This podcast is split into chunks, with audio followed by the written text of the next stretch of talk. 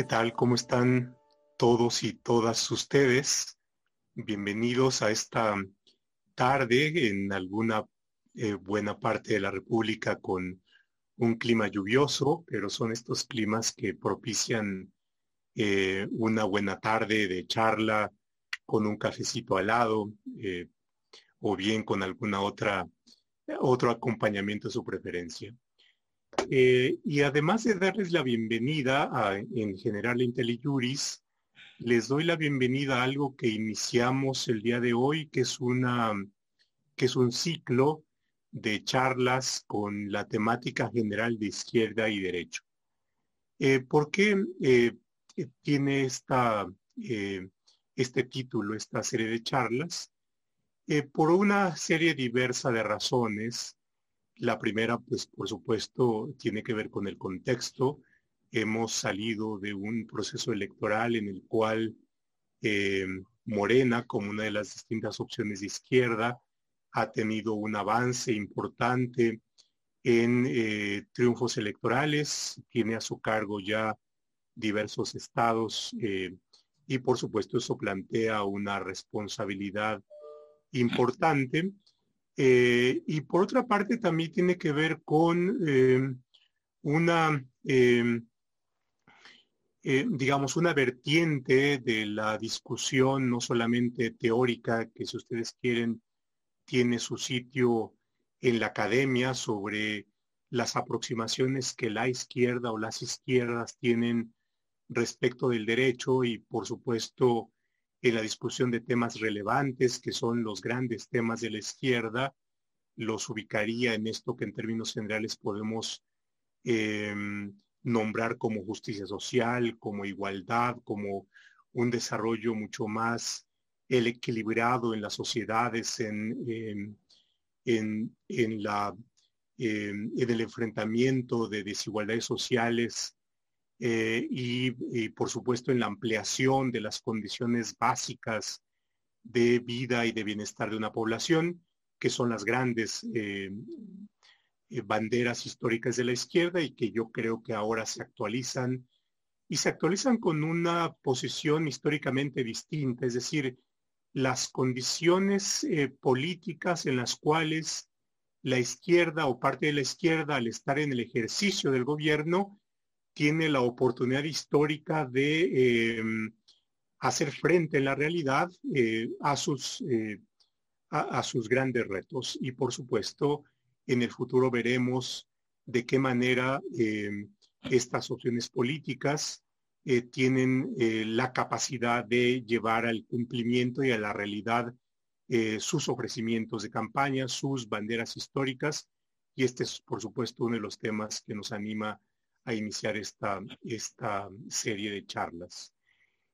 Y qué mejor hacerlo, y, aprecio enormemente a Marcial Rodríguez que está aquí con nosotros, porque con él iniciaremos un tema que me parece que es muy relevante en la coyuntura y en la discusión, no solamente política, sino también académica, y quiero traer al terreno académico esta discusión y, y por supuesto que además el padrino de esta de esta serie de, charlas.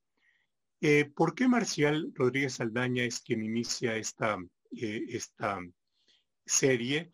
Bueno, eh, primero porque es alguien que tiene una serie de cualidades, no solamente académicas, Marcial es doctor en Derecho por la UNAM, por la Universidad Nacional Autónoma de México, eh, a quien personalmente aprecio y respeto. Eh, coincidimos en el posgrado en Derecho los tres años y, creamos una amistad eh, personal que yo aprecio enormemente. Y no solamente se dio este acercamiento de amistad, sino también de discusión cotidiana de, de los temas y de intercambio de reflexiones. Entonces, él tiene esta formación académica que después profundizó en estudios postdoctorales en la Universidad de la Sorbona, eh, en donde eh, hizo una serie de estudios sobre ciencia política. Eh, y, buena parte de su vida la ha dedicado a la academia. Él es profesor de tiempo completo de la Universidad Autónoma de Guerrero. Él es además profesor emérito de esta universidad. Ha dirigido una serie de programas académicos. Entiendo que ahora dirige un posgrado, una maestría en, en Derecho Social en la Universidad Autónoma de Guerrero, en su sede en Acapulco. Y bueno, él fue rector de, la, de esta misma universidad, y yo creo que el rector más joven que ha tenido em, la universidad, así es que tiene en su historia de vida em, merecimientos académicos relevantes. Pero no solamente esto, sino que él también eh, en otra faceta de su vida em, ha llevado a cabo em, eh, funciones eh, públicas importantes en el, gobierno municipal de, Acapulco, en el gobierno del Estado, en responsabilidades de primer nivel en, en educación y bueno, em, también en la militancia política. Él actualmente es secretario general de Morena en funciones de presidente eh, estatal en, Guerrero, así es que tiene también por otra parte esta otra faceta en la militancia, en la dirigencia política. Y bueno, como ustedes pueden ver, em, reúne em, una eh, actividad académica relevante, eh, conoce de cerca en la práctica la función pública y por otra parte también tiene su militancia eh, eh, política. Él además es integrante del Instituto Iberoamericano de Derecho Constitucional, lo cual le permite también tener una ventana en su faceta con las discusiones continentales y con el estado del arte en la teoría constitucional y en el derecho constitucional. Em, en, este, en esta administración, en sus tres años, se han realizado ya reformas constitucionales relevantes em, que tienen eh, como origen iniciativas em, de Morena y que han sido eh, aprobadas en el Congreso y aprobadas por las legislaturas locales que en buena medida tienen que ver con el ofrecimiento político y la plataforma de eh, Morena y del presidente de la República. El presidente ha anunciado una serie de reformas que va a proponer y entonces el propósito es discutir y analizar este, las reformas dadas y bueno, por supuesto, eh, lanzar la mirada a lo que puede venir. Y bueno, eh, lo que queremos es recuperar eh, esto en, el terreno de discusión eh, académica, sin dejar de lado lo político. Y bueno, el propósito es reflexionar sobre esta posible, y ya no los dirá Marcial, si tenemos detrás toda una concepción del constitucionalismo, si hay un pensamiento constitucional que acuerpe en general estas, estas reformas. Y bueno, este es el propósito de ir haciendo esta charla. Así es que Marcial, pues muchas gracias por haber aceptado esta charla. A todos ustedes que nos están acompañando esta tarde. Y bueno, em, para iniciar, eh, te pediría que nos pudieras dar una exposición general y a partir de esto vamos desarrollando esta charla. Así es que muchas gracias, Marcial, y bienvenido a esta eh, tu casa. Muchas gracias, estimado José también un gran reconocimiento a tu eh, formación académica muy consistente y te felicito por esta serie que hoy se inicia sobre la izquierda y derecho que es necesaria, diríamos ahora, en el debate contemporáneo a nivel mundial y en México. Quisiera empezar con una introducción sobre el tema pues, de, la, de la constitución, el constitucionalismo, la reforma constitucional, y decir que, bueno, cada etapa histórica, eh, cuando nace el, derecho constitucional, pues corresponde a una realidad. En el caso de la constitución de, de Estados Unidos, eh, se da una, digamos, una ruptura entre un régimen monárquico eh, inglés y se crea pues un sistema eh, republicano. Y prácticamente lo mismo ocurre en Francia, casi al mismo tiempo, en donde la Revolución Francesa de 1789 eh, pues derroca a una monarquía y nace pues la Declaración de Derechos Humanos del Ciudadano, este, una, constitución. Entonces ahí encontramos, diríamos, eh, el origen del constitucionalismo y eh, a partir de, esos dos momentos que coinciden históricamente, pues empiezan a decantar una serie de temas como lo es eh, la reforma a las constituciones, que, es el tema que nos ocupa. Y eh, pues se van presentando, diríamos, como es natural, dos vertientes este, en el derecho constitucional sobre la reforma, la reforma a la constitución. La vertiente americana y la vertiente europea. En, un principio, en el caso de la vertiente americana, eh, los constituyentes de Filadelfia, y hay que precisar este punto, inicialmente las, las colonias convocaron a una convención en Filadelfia, pero estando ya en la convención para formar una confederación, decidieron eh, formar una federación, un nuevo Estado. Y este es un tema muy importante que lo tratan varios teóricos, es decir, porque los delegados a la convención de Filadelfia no, no estaban facultados para formar una confederación. Ellos asumieron, diríamos, eh, por sí mismos una, una facultad que nunca les delegaron. Pero bueno, pues ellos este, así lo hicieron y crearon una constitución. Y en el caso de Europa, en el caso de Francia, este, los estados generales fueron convocados para este, aprobar aumento de impuestos. Ese, ese fue, digamos, el tema de la convocatoria de los estados generales en Francia en 1787.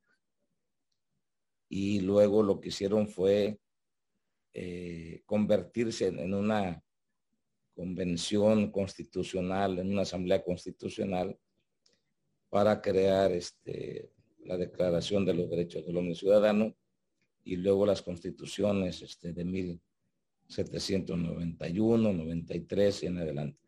Esto es muy importante destacarlo en la, teoría eh, de la constitución, de cómo nacen las constituciones.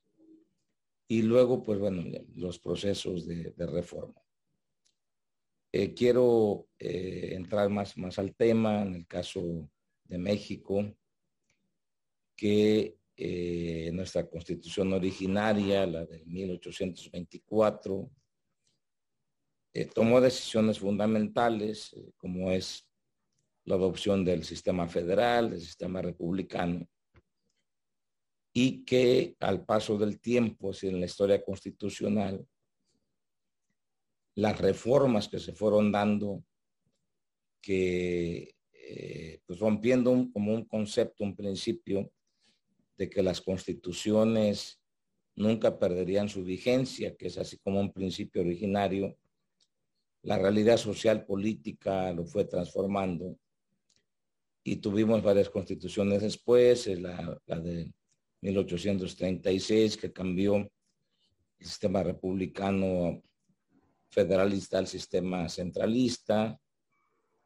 la del 42, 47 y la del 57 que fue producto de una, revolución del plan de Ayutla, y luego la, vigente, que es la del 17, que también fue producto de una revolución, aunque hay que decir que que para cuidar las formas constitucionales, Venustiano Carranza, pues lo que hizo fue mandar una iniciativa de reforma y adiciones, no, no una nueva constitución. Entonces, eh, cada constitución ha tenido, diríamos, una, una visión ideológica, política, para tomar el tema que tú tienes sobre la izquierda y derecho. Eh, en, en cada convención, en cada congreso, pues se reflejan posiciones y quiero retomar lo, que pasó en Francia en, la constitución de eh, los estados generales, en donde el tema de la izquierda y la derecha pues proviene de una cuestión más bien geográfica en, aquel, en aquella época, pero también ideológica. Quienes defendían, diríamos, que permaneciera la monarquía, eh, se sentaron al lado derecho de, la Asamblea. Y quienes defendían un sistema nuevo, el sistema republicano, sistema democrático, se sentaron a la izquierda. Entonces, la derecha se empezó a identificar, digamos, con una postura constitucional conservadora, defensora de la monarquía, y la izquierda, la izquierda, pues, eh, como una postura defensora de la república, de los derechos humanos, de los derechos civiles. Entonces, eh, retomando, digamos, tu serie que tienes, esto se ha mostrado en cada, en cada constitución eh, a nivel mundial y en México también. El debate eh, en el 24 fue si se votaba el federalismo o un sistema centralista, ganaron los federalistas o también si se mantenía el sistema de la monarquía o el sistema republicano. Y si vemos eh, los debates en cada, en cada Congreso Constituyente en el 57 y particularmente en el 17, dos grandes vertientes, sobre todo en el 17 una, una proclive a los derechos sociales, este, de la educación, del derecho al trabajo, derecho a la tierra, y eh, otra, otra más conservadora de oponerse a esos derechos sociales. Bueno, entonces eh, hemos tenido en, del 17 a la fecha pues una multitud de reformas a la Constitución y quiero entrar ya particularmente al tema de que eh, a partir del 2018, que tiene su precedente en dos elecciones anteriores, 2006, 2012, lo que se planteó ahí es una, una cuarta transformación. Eh, considerando que el, la, la, independencia fue la primera transformación, la reforma la segunda y la revolución la tercera. Entonces, una cuarta transformación en términos de una ideología evidentemente plantea también una, una, una modificación, un cambio eh, al, al, sistema normativo, empezando por la constitución. Y evidentemente, pues esto eh, ha tenido ya su eh, eficacia, digamos, para hablar en, en términos más técnicos constitucionales, en una serie de reformas que se han aprobado ya a partir de 2018. Y quiero destacar alguna de ellas. Este, no sé si, si me estoy excediendo en mi intervención. Adelante, adelante. A mí me gustaría que fuera interactiva la, conversación, como estoy muy atento a eso. Entonces, el tema de la inseguridad eh, ha sido un tema, digamos, quizá el más sensible en las últimas eh, quizá eh, dos, dos décadas en México, tres décadas. Y por eso se planteó una reforma para crear lo que fue la, Guardia Nacional, lo que es ahora la Guardia Nacional. Esta fue de las principales reformas que se plantearon y que se aprobó el 26 de de marzo del 2019. Hay que recordar que el gobierno actual eh, tomó posesión López Obrador primero de diciembre de 2018 y a los pocos meses pues entra, eh, ya se aprueba la, reforma de al tema de la seguridad con la creación de la Guardia Nacional. Eh, luego viene otra reforma también importante al artículo 19 de la Constitución, el 12 eh, de, de abril de 2019, que se refiere al, tema de cuándo puede proceder la prisión preventiva. Y se introducen ahí varias figuras en donde se incorpora eh, que quienes cometan actos de corrupción y actos también de fraude electoral no tendrán derecho a la prisión preventiva. Esto marca también una un posicionamiento ideológico político de la cuarta transformación, porque eh, uno de los, quizá el eje más importante del proyecto de alternativo de nación de la cuarta T es el combate a la corrupción. Y va también aparejado con esto, pues el terminar con los fraudes electorales.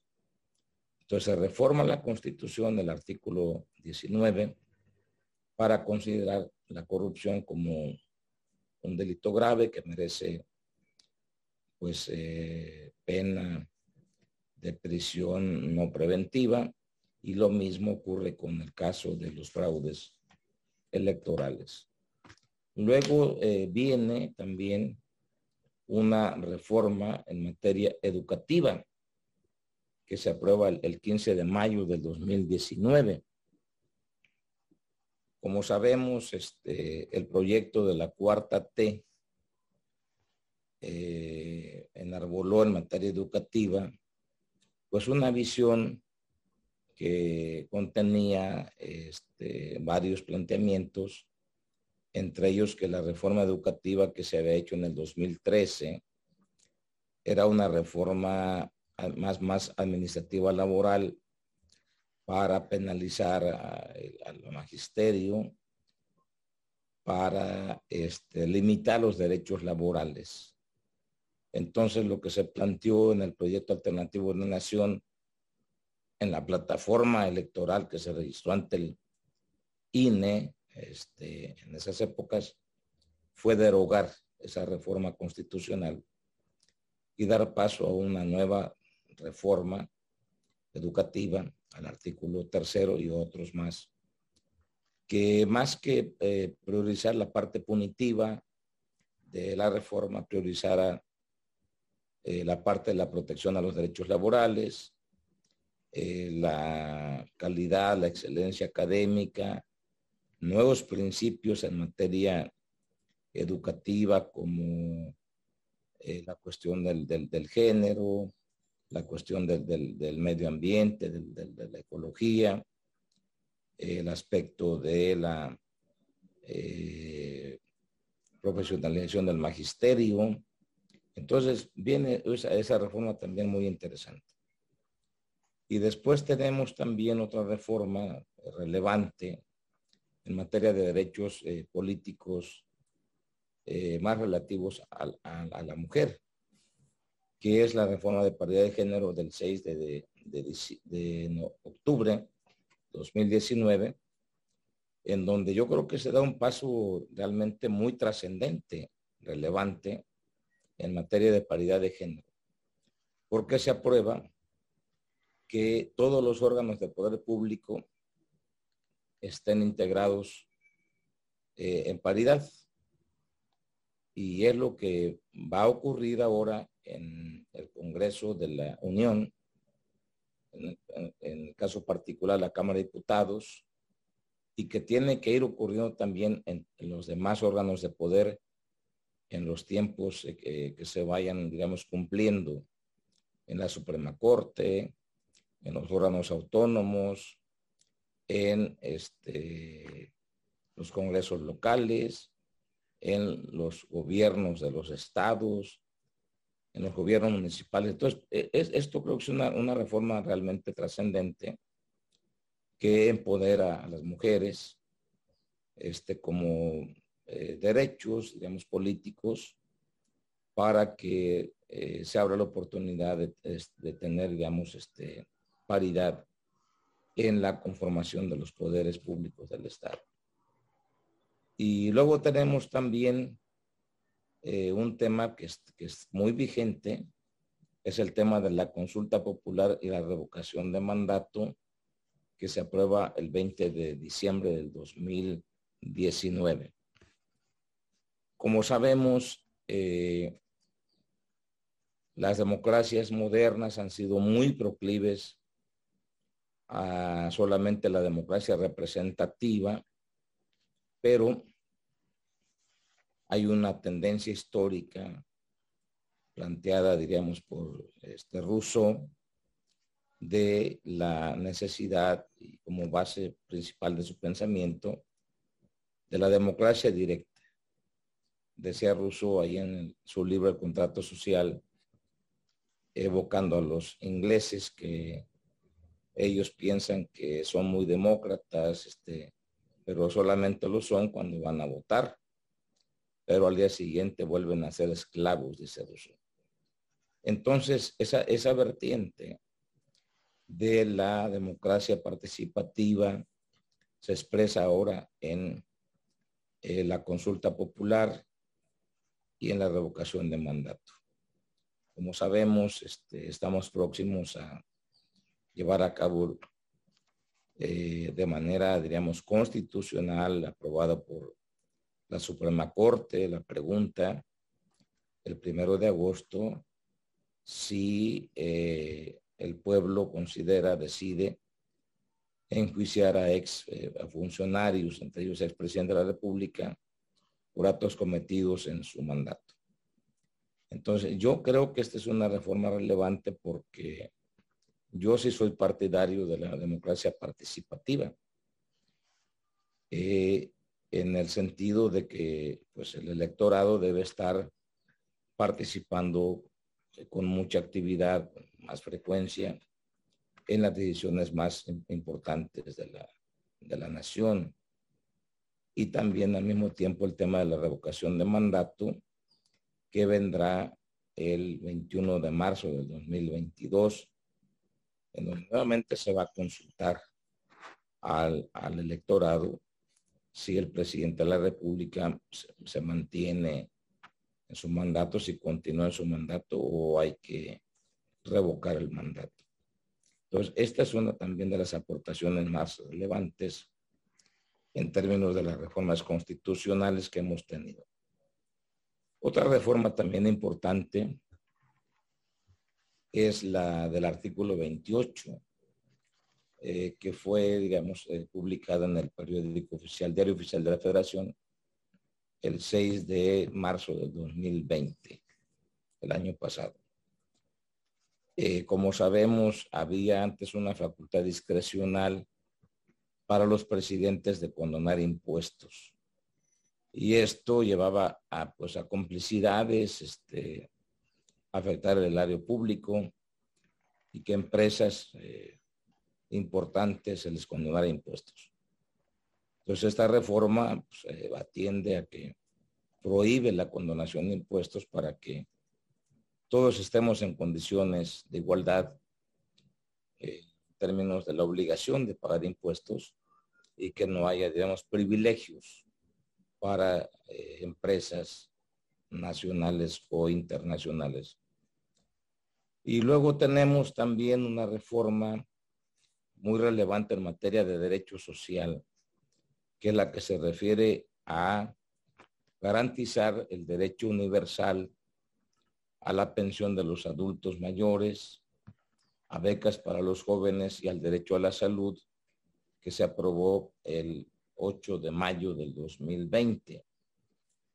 Y finalmente este, tenemos la reforma al artículo 108 y 111, eh, publicada el 19 de febrero del 2021, es decir, de este año, relativo al foro constitucional, es decir, que el presidente de la República, que en el sistema anterior, en el régimen anterior, pues eh, solamente podría ser enjuiciado por delitos eh, de traición a la patria, delitos graves. Ahora el presidente pues puede ser enjuiciado por muchos más delitos. Y esto pues lleva a eh, que no haya, diríamos, un eh, gobernante, es el titular del Poder Ejecutivo, que sea un, personaje que goce de una gran protección constitucional frente a actos que pueda cometer y que puedan ser este, de, gravedad para la nación. Entonces, es el marco, digamos, general que yo expongo para, este, pues ya entrar un poco más en detalle para este, el diálogo que, tenemos ahora. Y muchas veces yo creo que la exposición general de las distintas reformas nos da un mapa a partir del cual podríamos desencadenar lo que resta de la charla. Ahora, me gustaría, si te parece, eh, llevar a cabo una distinción entre como los grandes signos de las reformas constitucionales de tal forma que podamos agruparlas eh, por, por, cierta temática y que a partir de ahí podamos eh, detenernos en algún tema. A ver, eh, y aquí recojo lo que dije en, el, en la primera parte. Una de las grandes reformas de la izquierda históricamente tiene que ver con desigualdades sociales. Si retomamos esta discusión más marxista, pues por supuesto tiene que ver con la pretensión de eliminar la explotación del proletariado por la burguesía y, por tanto esto se plantea ya en una discusión mucho mayor, que no creo que sea el caso, pero eh, simplemente la refiero porque tiene que ver con esta bandera, ¿no? Desigualdades, explotación o lo que dice el 27 constitucional como una misión del Estado mexicano que es de luchar en contra de las desigualdades o buscar que no haya tantas desigualdades sociales. Y, en eso eh, esta reforma que tiene que ver con el establecimiento de una serie de becas para estudiantes indígenas o para jóvenes o, apoyos económicos para los adultos mayores, tiene que ver con esta, eh, eh, digamos, función del Estado de em, recogería esta idea más marxista de eh, que fraseaban en los términos de de cada quien según sus capacidades y a cada quien según sus necesidades. Hay una necesidad y por tanto, si hay una necesidad, el Estado puede canalizar recursos para apoyar a aquellos que lo requieren y que no están en condiciones de... Y ahí tenemos una parte. Esto podemos ligarlo con otro y ahí quiero plantear el, como un primer segmento para buscar también tu reflexión con educación. Bueno, educación tiene que ver con un derecho social, y por supuesto en la medida en que el Estado pueda eh, proveer de una buena educación a su población, los equiparía con una serie de capacidades para que cada ser humano pueda plantear su nivel, su, propio proyecto de vida. Eh, derechos sociales como eh, educación, como salud, como las condiciones básicas y centrales son estas eh, condiciones de un estado de bienestar, de un estado social y demás, ¿no? Entonces, ahí, ahí quiero que nos detengamos en esta primera parte. Si lo que tenemos aquí es una idea más general que tiene que ver con la creación de un estado social, ahora si es así, te plantearía, y aquí yo quiero jugar el papel de la voz del diablo, em, un poco para problematizar este tema, lo siguiente. Una de las posibles lecturas de la reforma en materia de educación puede ser que el presidente y en general Morena para ganar las elecciones tuvieron una serie de acuerdos, de compromisos, y aquí hablo por supuesto de compromisos políticos, eh, por ejemplo, con los maestros, ¿no? Y por tanto, para buscar el voto de los maestros, y hablo particularmente de aquellos agrupados en el sindicato Nacional de Trabajadores de la Educación, en la, en la coordinadora y en, los, en, la disidencia del CENTE, eh, digamos, buscaron establecer un compromiso y por tanto la reforma en materia de educación en esta cuestión de que tenía una pretensión punitiva y buscar que tuviese un mayor énfasis en la capacitación y en la formación del servicio profesional, eh, pudo haber tenido su razón. Em, y ahí dejaría como esta parte. Y la otra cuestión tiene que ver con em, las, em, digamos, y en lo personal me parece que es una de las cuestiones eh, relevantes, el establecimiento de, esta, de este sistema de becas para aquellos que lo necesitan. Pero para dar becas se necesitan recursos económicos. Eh, y, para dar recursos económicos el Estado tiene que tener un buen sistema de financiamiento para eh, poder, eh, por una parte, recaudar recursos económicos y por otra parte, para poder satisfacer esto que se convierte en un deber del Estado. En mi lectura hecha sobre esta reforma constitucional, una de las cuestiones que me llamó la atención es que no había un estudio de impacto presupuestal, es decir, cuánto nos cuesta sostener el sistema de becas y de qué manera vamos a financiar el sistema de becas. Uno de los ofrecimientos del presidente de la República es que no habrá modificación al sistema eh, tributario y bueno, simplemente quisiera ligar con esto. Hay una serie de proyectos que requieren un financiamiento eh, muy fuerte, entre otros no solamente estas obras de infraestructura, sino también el costo de derechos sociales.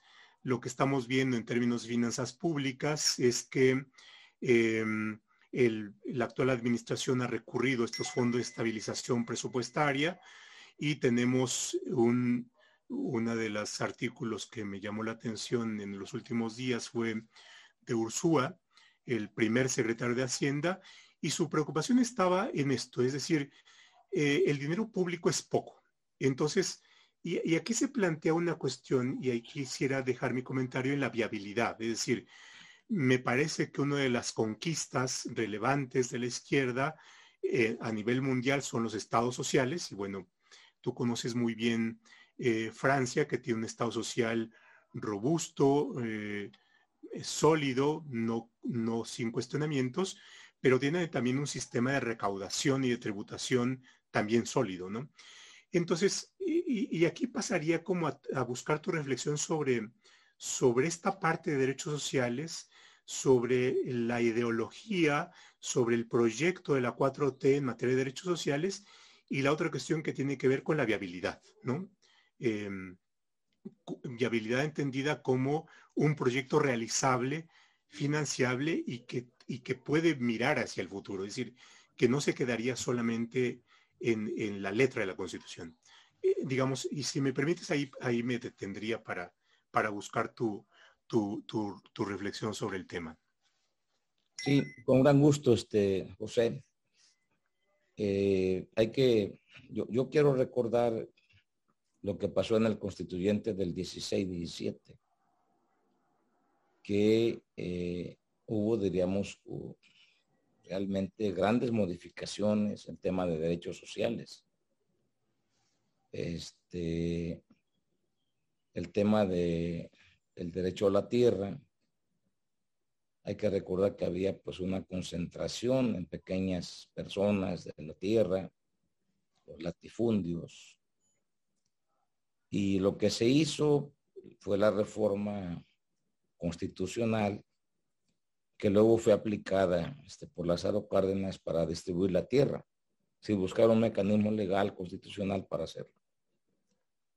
Lo mismo ocurrió eh, con el, derecho, digamos, al trabajo, la seguridad social que se estableció en el artículo 123 que también hay que recordar que había muchos obstáculos, había muchas restricciones, muchas limitaciones a los derechos laborales y que progresivamente pues se fueron consolidando, al igual con el tema de la educación.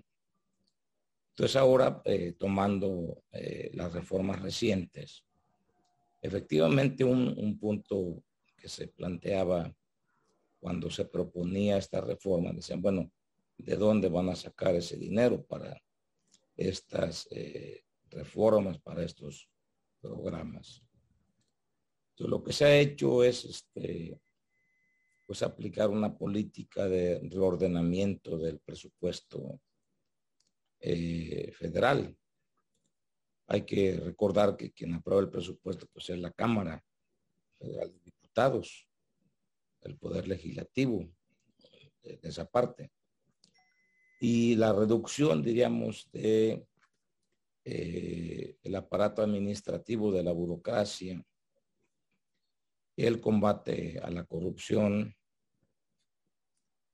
este, la recaudación de, los impuestos que no se pagaban, eh, tomando tus tu, reflexiones sobre el tema de impuestos, si nosotros revisamos del 2018 a la fecha, se han recuperado eh, miles de millones de pesos en, impuestos que no se habían pagado por empresas pues que gozaban de, privilegios. Entonces, se combina, diríamos, una posición de impulso a los derechos sociales a los que tú te refieres, con una política de orden financiero, de combate a la impunidad, de combate a la corrupción. Y eso ha dado lugar precisamente a que se tenga la posibilidad, eh, la eficacia, diríamos, en la aplicación de programas de estos derechos que están ya contenidos en la Constitución como derechos universales, en el caso del derecho a los adultos mayores, de las becas, que por cierto también derivado, diríamos, de la reforma constitucional, quiero decir que eh, a partir, diríamos, de, este mes de julio, eh, este derecho universal se, va a ampliar a los adultos mayores. Eh, actualmente estaba, está considerado para recibir este, este, derecho, esta pensión a los 68, 68 años y se va a reducir a los 65. Y también en términos, diremos, de proyección presupuestal que tú te refieres, eh, al final del, del, periodo de gobierno, en 2024, se va a incrementar al, al doble, es decir, al 100%. Esto quiere decir que, que hay, digamos, una visión de orden presupuestal, de planeación presupuestal que permite garantizar estos derechos. Y lo mismo pasa con las becas, con los estudiantes, porque, bueno, tú y yo vivimos, estudiamos la vida de estudiantes que, que era muy difícil, este, eh, recientemente por las circunstancias de inseguridad del país y otras más, hemos observado que hay una gran deserción, un porcentaje alto de deserción a nivel de educación media superior, sobre todo superior. Y entonces se requiere que el Estado, el Estado, y vamos a volver a, esa concepción, o sea, un estado de bienestar, ¿sí? Eh, tenga, que, tenga que hacer frente a, a, estas problemáticas sociales a efecto de proteger a, un, un, segmento importante de jóvenes que eh, se ven obligados a, salirse de las escuelas por no tener apoyos. Y también quiero vincular esto a los jóvenes que no han tenido oportunidad ni de estudiar ni de trabajar y que también son beneficiarios ahora de programas que les permiten capacitarse con becas para que puedan, digamos, tener periodos de formación, de capacitación y puedan insertarse al trabajo laboral. Entonces yo creo que aquí lo que hay que hacer es combinar eh, el tema de, del orden presupuestal, de la organización de la administración del Estado para eh, precisamente eh, ir hacia un estado de bienestar, que esto no es nuevo, tú, tú lo sabes, es decir, esta teoría de, del estado de bienestar del siglo XIX, fue planteada en Europa y luego en Estados Unidos. Entonces, este, no es casual, diríamos, que dentro de la reforma administrativa a la ley orgánica de la Administración Pública Federal que, que es tu área, tu especialidad, el derecho administrativo, pues haya cambiado la Secretaría de Desarrollo Social por una Secretaría de Bienestar. O sea, ahí está, diríamos, en la norma eh, eh, plasmada, diríamos, la idea de la cuarta T, es decir, es la construcción de un estado de bienestar. ¿sí? Por eso es que quería aprovechar una buena parte del segmento para esta parte. Como tenemos que irnos enfilando ya hacia la conclusión, otra cuestión tiene que ver con los temas de seguridad pública, combate a la delincuencia y como tú lo dices, la seguridad más allá de las coincidencias o los proyectos ideológicos de la 4T de la izquierda es un, es un problema que cualquier opción política tendría que enfrentar. Eh, la gran apuesta del presidente ha sido la creación de la Guardia Nacional, pero por otra parte, ahí hay una contradicción entre lo que ofreció en la campaña y lo que tenemos ahora, y, quiero plantearte esto porque tiene que ver con las posibles reformas. Eh, la está vinculando, yo creo que eh, muy peligrosamente a las Fuerzas Armadas. Em, y, y porque, eh, y aquí por supuesto simplemente estoy poniendo frente a un espejo, frente al espejo de los propios ofrecimientos de campaña, lo que, lo que está pasando y lo que puede llegar a pasar si es que plantea esta iniciativa de vincular ya de manera permanente a la Guardia Nacional con, em, con las Fuerzas Armadas. Porque creo que ahí sí tendríamos que lo que se llevaría a cabo es una transformación y una modificación radical entre las relaciones entre lo civil y lo militar. Y bueno, por supuesto, esta, e, este cambio de darle la seguridad pública a las Fuerzas Armadas sí es un tema de, mayor calado. Em, y creo que implicaría una abdicación del poder civil de hacerse cargo y de, y de, y de y de no entrarle y asumir la conducción y la ejecución de la política de seguridad pública. Y que se liga con el otro tema de la ampliación del catálogo de delitos con prisión preventiva.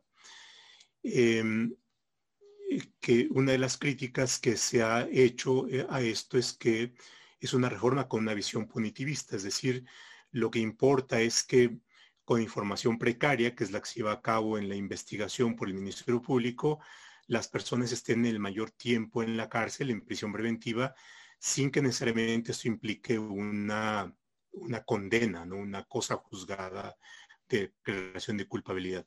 E, en esta otra parte, y, aquí simplemente me callo, eh, ¿cómo, ¿cómo, concibirías esta, esta propuesta? Y sirve también un poco para lanzar lo que puede venir, ¿no? En tratándose de la Guardia Nacional. Sí, bueno, mira, este, el contexto que siempre tiene que ubicarse pues, el derecho constitucional.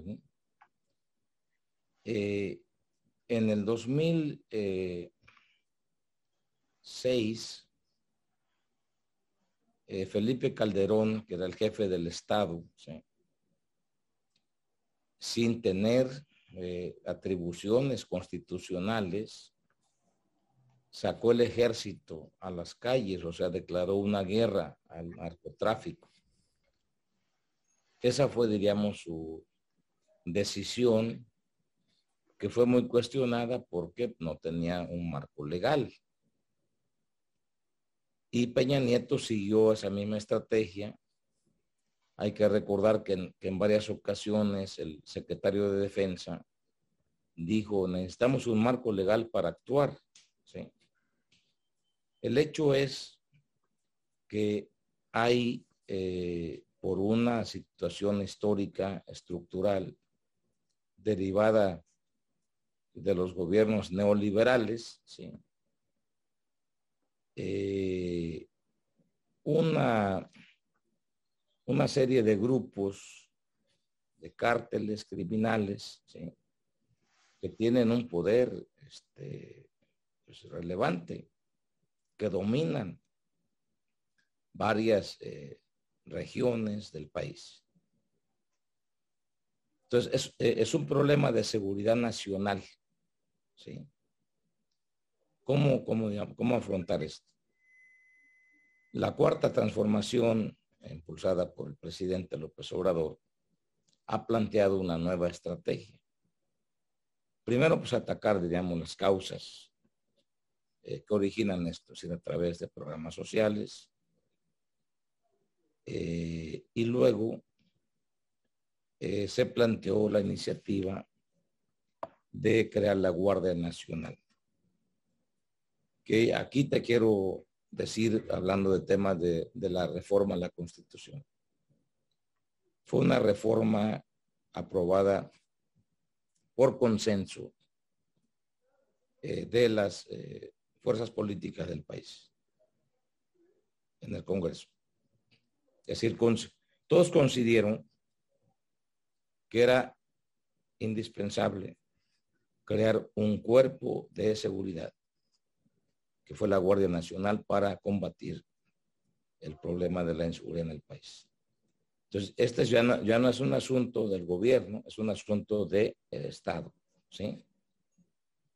Este, que no se puede, digamos, aunque la iniciativa proviene del presidente, avalada por Morena como partido, digamos, dominante, pero en un diálogo, eh, yo leí, leí con mucho detenimiento los debates en el Cámara de Diputados, en el Senado, se hicieron correcciones eh, a la, iniciativa de reforma presidencial, pero finalmente se coincidió con una política de Estado crear la Guardia Nacional.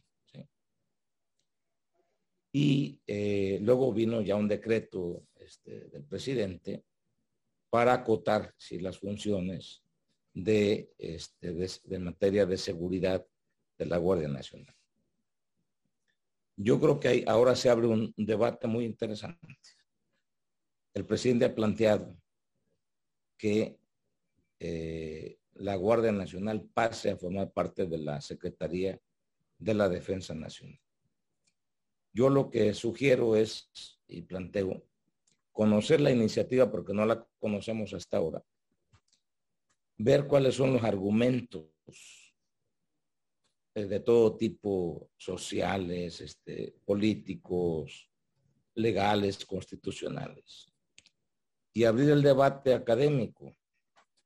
Y me gustaría que en una siguiente sesión, una, vez que tengamos, la iniciativa, abramos el debate.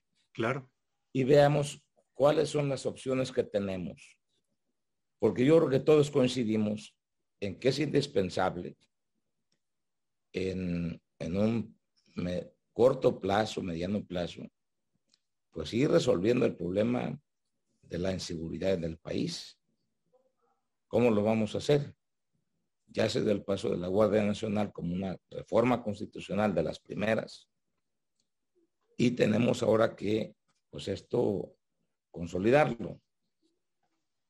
Yo soy partidario, sin ninguna duda, de siempre la protección a los derechos humanos este, como parte sustancial de, de nuestra constitución, de nuestra vida política constitucional.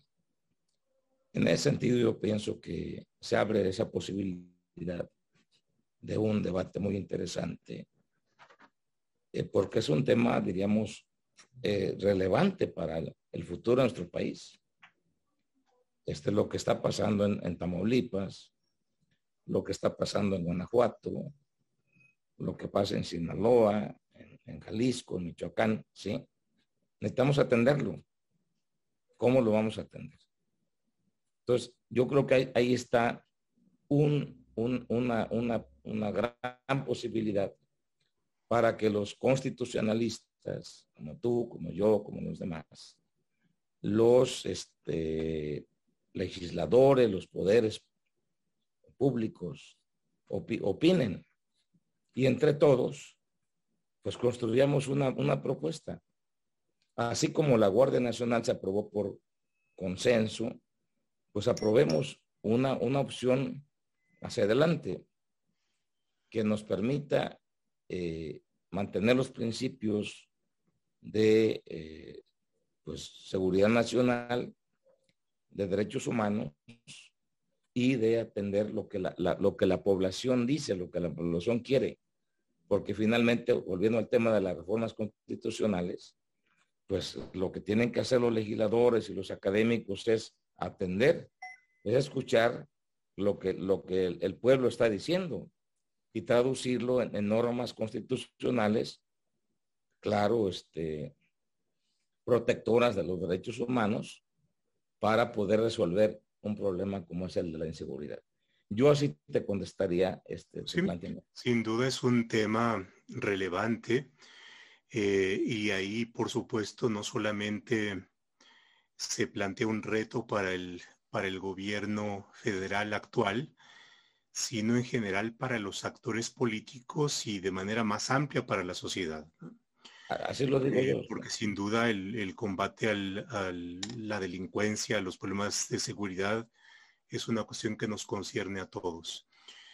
Eh, debido a que ya nos quedan unos últimos minutos y, quiero ser muy respetuoso de tu tiempo y del tiempo de nuestros, de nuestros em, eh, participantes, me gustaría aprovechar estos últimos minutos para, para ver tu reflexión sobre las reformas anunciadas ya de alguna manera se planteó esto de la Guardia Nacional. Eh, ahí veo alguna pregunta del público sobre la posibilidad de reformas en materia de, hidrocarburos y de electricidad, que tiene ahí esta idea de recuperación del, eh, del esquema eh, anterior de CFE y de Pemex. Em, en fin, ¿cómo ves lo, lo que puede venir? Por supuesto, hay un escenario en el Congreso distinto, pero eso es también parte, por supuesto, de, lo que hay que tomar en cuenta. Bueno, mira, el presidente ha planteado tres iniciativas. La que ya comentamos, que es el, tema relativo a la Guardia Nacional, integral a, la Secretaría de la Defensa Nacional.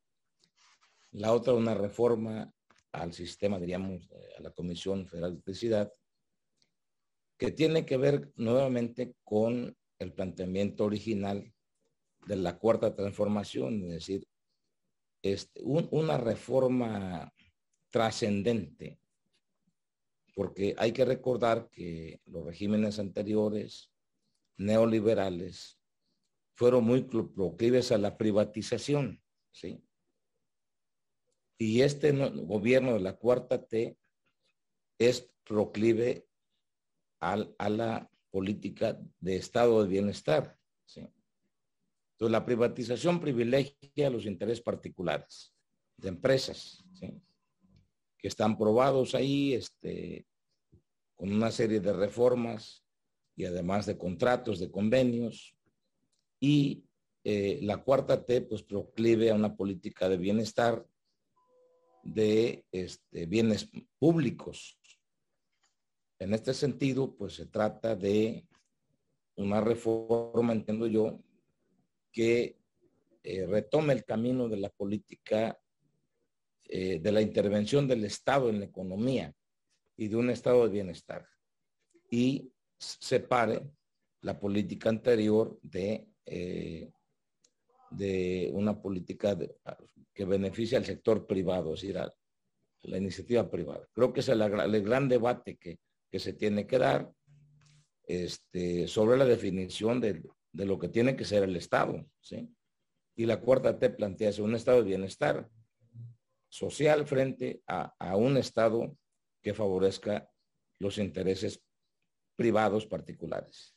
Ese es creo que el, gran debate. El otro punto es una reforma eh, pues, eh, de tipo electoral, porque sí hay este, cuestionamientos fuertes a la actuación de los órganos electorales. Si revisamos eh, las, los acuerdos del INE, del Consejo General, pues hay una multitud de acuerdos que han sido revocados por la sala superior del Tribunal Electoral. Entonces, eh, si hacemos una revisión muy puntual, pues a veces observamos que hay una tendencia, una tendencia hacia este,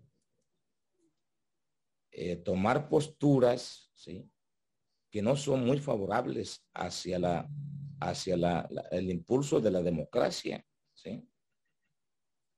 Eh, el caso, por ejemplo, de querer restringir que el presidente opine de conferencias mañaneras, pues eh, como que es, o sea, como que restringe así el, derecho a la libertad de expresión, este, casos sobre elecciones que ha habido, y te pongo el caso particular que vivimos en Guerrero recientemente, ¿sí?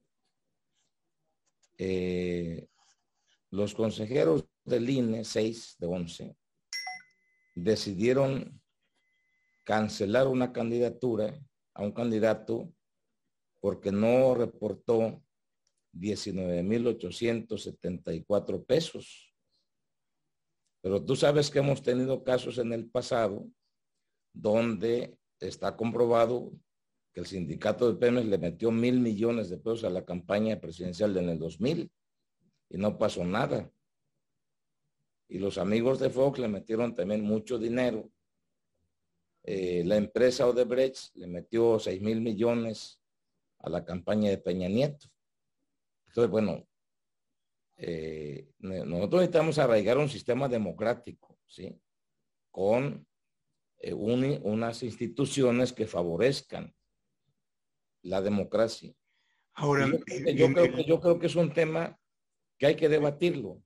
Sí, por supuesto. Y, hay una otra cuestión que yo creo que también tiene muchas implicaciones complejas eh, sobre la posibilidad de,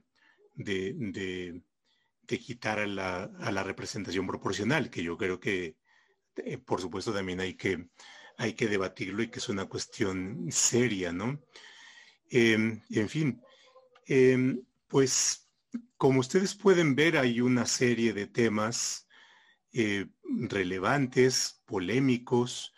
He estado leyendo las, los comentarios en el chat y que nos dan una idea, pequeña, una pequeña eh, muestra del, del termómetro Em, a partir del cual se da la discusión de los temas, la percepción de los puntos de vista. Y precisamente por eso es que es importante, al menos ese es el propósito de esta serie, el abrir discusión, el escuchar distintos puntos de vista, el poder, em, el, el tener la capacidad de escucharnos. Hace algún tiempo platicaba con una querida profesora Julia Barragán. Julia Barragán es una profesora argentina que eh, partió de, Argentina con el exilio de la dictadura militar eh, y bueno, eh, fue, se asiló en Venezuela y ahora tiene su segundo exilio de Venezuela y bueno, tuvo que emigrar por razones de carácter político a otro lugar. y hay una anécdota que me quedó muy presente y que tenía que ver con que cuando llegó de, mm, refugiada a, Caracas, eh, tuvo una reunión con el cuerpo diplomático, en fin, eh, los países europeos apoyaron en buena medida al, exilio. Y entonces en alguna charla, eh, algún embajador o representante diplomático europeo le preguntaba a la profesora Barragán si no extrañaba la cultura que, se daba en Buenos Aires, comparándola, por supuesto, con el clima eh, cultural en Caracas. Y la profesora le preguntó, y bueno, ¿usted qué entiende por cultura? Y la respuesta dice, bueno, pues no sé, los conciertos en el Teatro Colón, ahí en, en la Avenida Corrientes, esquina con 9 de julio, o este, el, ballet. Dice, miren, eh, por supuesto eso tiene que ver con la cultura pero hay una parte mucho más relevante, radical y esencial de la cultura y que tiene que ver con la capacidad que podemos tener los seres humanos en platicar independientemente de cuáles sean nuestras eh, diferencias o coincidencias políticas. Y, creo que eh, los ambientes de radicalización y de extremo nos, nos llevan a perder esa capacidad de eh, de, que los que podemos pensar diferente busquemos dialogar solamente con aquellos que pueden compartir nuestros puntos de vista y cerrarnos a la posibilidad de, eh, platicar y de charlar con aquellos que eh, no, lo hacen de esta manera. Y, les podría decir que Marcial y yo venimos de una tradición de, de mucha discusión. Nos conocimos siendo estudiantes, él de la Autónoma de Guerrero y yo de la Benemérita Universidad Autónoma de Puebla, en algún encuentro de estudiantes de izquierda. Y después de la UNAM, la verdad es que eh, una de las cuestiones más ricas que tuvimos es la posibilidad de, encontrarnos con eh, ahora colegas, en ese momento compañeros de banca que pensaban distinto, que venían de distintas escuelas públicas, privadas, de, de provincia, de la capital, y una de las grandes fortunas fue, fue la discusión, una discusión rica, dura, fuerte, sin concesiones. Em, y, y, eso la verdad es que es muy, muy rica, muy provechosa. Y bueno, a partir de ahí seguimos conservando coincidencias pese a las diferencias, ¿no? Y, por supuesto, yo te tomaría la palabra em, de propiciar una discusión Em, una vez que conozcamos las iniciativas de reforma constitucional em, y discutir, discutir bien, discutir seriamente, discutir fuerte, por supuesto, y que tiene que ver con, em, con esto que, planteaba la profesora Barragán. Independientemente de las diferencias o coincidencias, creo que no debemos perder y por el contrario tenemos que propiciar esta serie de charlas, de eh, discusiones sobre temas polémicos, centrales, eh, fuertes, porque eso es lo que nos permite hacer inteligencia social y encontrar, y encontrar soluciones comunes, ¿no? Y creo que el que, el que en reformas constitucionales se requieran mayorías calificadas, significa que las minorías cuentan, que las minorías tienen un poder de veto y que es importante convencer a las minorías para poder tener una, una, una decisión de este, de este calado, una decisión, digamos, que pide mayorías, eh, eh, mayorías calificadas. Y, creo que el, aceptar eh, la, la, extinción o la supresión de las representaciones proporcionales nos eliminaría esa posibilidad y perdemos en lugar de ganar, ¿no? Un poco a contrapelo de, la, posible propuesta del presidente. Em, rescataría una cosa que platicamos previamente esta charla. Eh, Marcial está trabajando en un posible libro sobre reforma constitucional y bueno, pues por supuesto, cuando salga nos avisas para, para poder tenerlo esto como uno de los insumos de la discusión. Y bueno, pues Marcial, em, dado que se nos ha eh, vencido ya el tiempo, pues yo solamente te agradecería eh, enormemente por tu tiempo, tu disposición y bueno, pues por supuesto que esto sea como el primer, la primera probada de, la, de una posible discusión posterior y pues muchas gracias. Muchas gracias. Gracias a ti, José. De verdad ha sido un gran gusto de compartir con, contigo este, esta gran, este gran diálogo y saludo a todos los que nos han seguido en este programa. Eh, que es este, pues algo muy interesante porque México requiere eh, un, debate constante, permanente sobre eh, pues nuestra área de especialidad, el derecho constitucional, las reformas constitucionales, que es parte de una de líneas de investigación que yo sigo como miembro de un cuerpo académico consolidado, como miembro de un posgrado en Derecho acá en Guerrero, así que un gran gusto de saludar a todos los que nos han seguido y te felicito por este gran programa y estaré muy atento para que cuando tengamos las iniciativas podamos hacer un programa sobre ya el contenido de las mismas. Por supuesto, te vamos a llegar, te vamos a hacer llegar los comentarios que nos llegaron por el chat para que los conozcas y bueno, pues muchas gracias a todos y todas por, por eh, haber estado con nosotros y pues nos estaremos viendo en, posteriores eh, sesiones. Muchas gracias a todos, que tengan buena noche. Muchas gracias.